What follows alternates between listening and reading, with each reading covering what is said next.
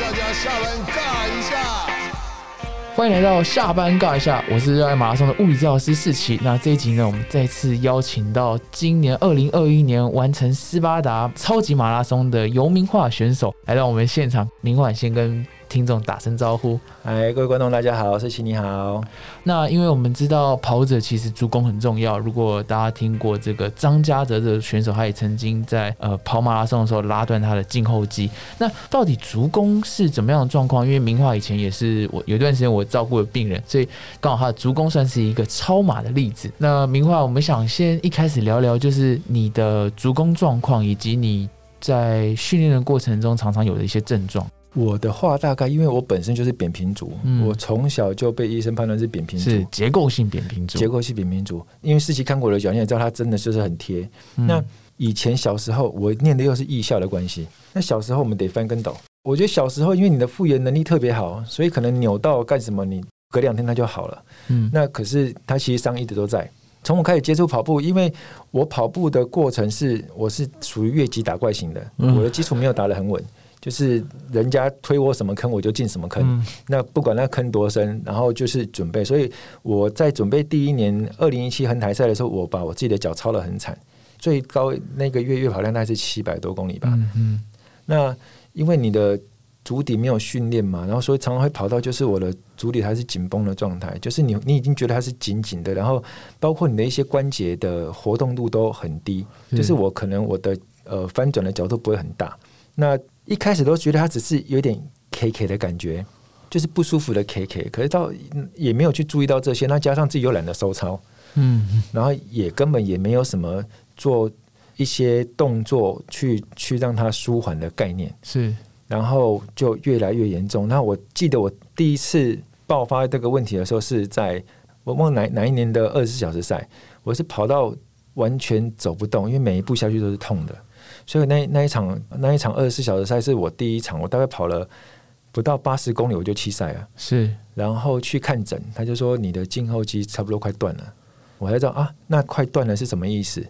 那我还可以跑步吗？那那时候也还在挣扎，说到底是后面我要怎么治疗，或者是说我要不要乖乖听医生的话？因为就以前的经验，医生会叫我休息，不要跑步。对。然后我还是会跑，然后好像又没事，还是可以完成马拉松。因为一个月还是有六百七百公里。对，然后跑完以后，那医生就会生气，嗯他就不帮我看诊了，所以我大概换过四次医生。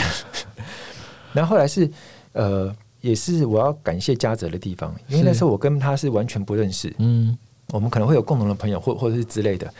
他就突然间有一天，他出现在我脸书上面留言跟我说要听医生的话，他说他就是断这一条。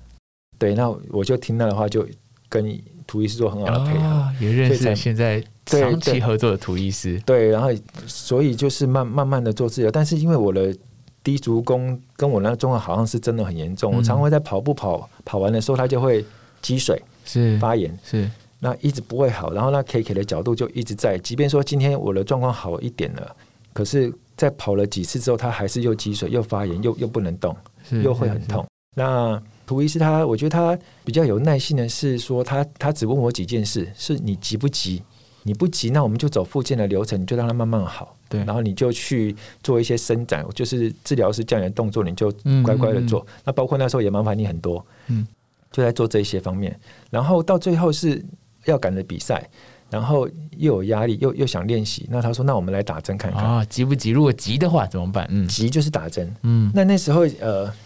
大家都说 PRP 很有效，然后涂医师也跟我说 PRP 很有效，嗯然后我就带了钱去找涂医师说，我说打之前我想问你一个问题，是不是真的有效？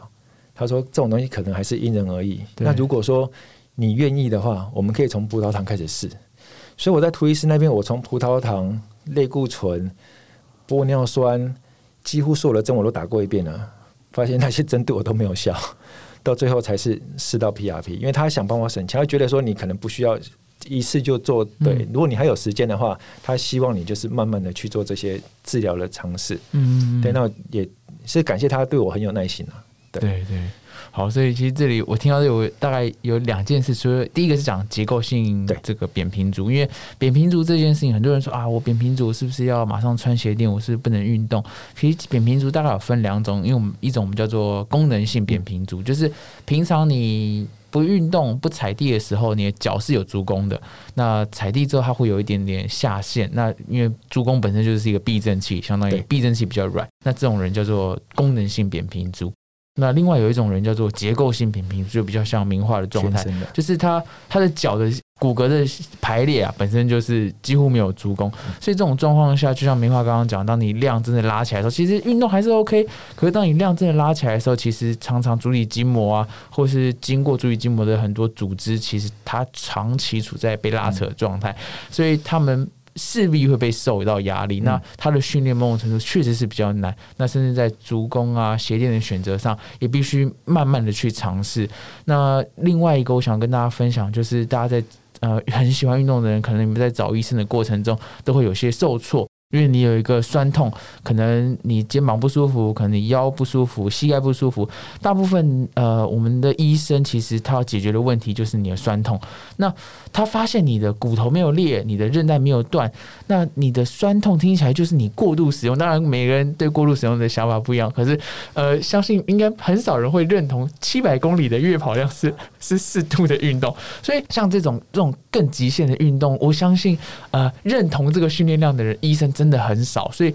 我相信，如果你的运动项目越极限，你去求医的过程中，在被要求减量，其实是很常见的。他们尤其是我们大部分的复健科、骨科医师，其实他们就是要确保你不要受伤，所以一些安全的做法，他们想到可以方法，让你回到合理的训练量，是他们。某种程度，他们也是一个工作职责，所以必须讲，这球衣真的是也是需要一点缘分。那我们很很有幸的，就是名画找到像图伊斯这样对运动员很有经验的医生，因为当这个医疗人员，不管是医生、治疗师，他了解到其实你来求诊的目的是对运动有一个追求。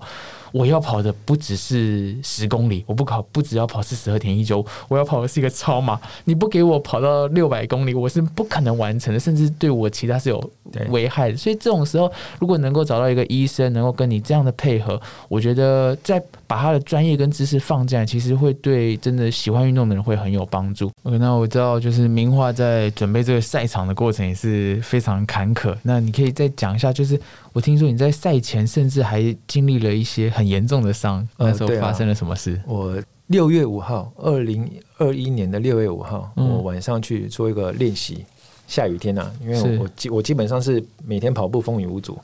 然后那天出去就是可能没有注意到河滨的一个高低落差，然后就骨裂，就一个一折啪啪一声，然后就完蛋了，我就知道完蛋了。那时候折到了哪哪一块骨头就脚掌左边的脚底板那边，？OK，嗯，然就是后指骨扭伤，然后骨裂对，那就骨裂了，然后呃就去给图医师看到说你完蛋了，这大概就是快的话大概两个月吧，嗯，对，嗯慢的话可能就你斯巴达可能也不要去了吧。所以那那个时候有有一点点小小灰心、小挫折啦。那但是在这段时间里面，因为左脚完全就不能动，嗯。那慢慢恢复到说他他的呃骨裂程度没有那么严重的时候，涂医师又帮我安排一些徒手的的训练，比方说什么血流限制训练，就让我当单纯去训练我的左脚，因为两只脚会有一些差距。对，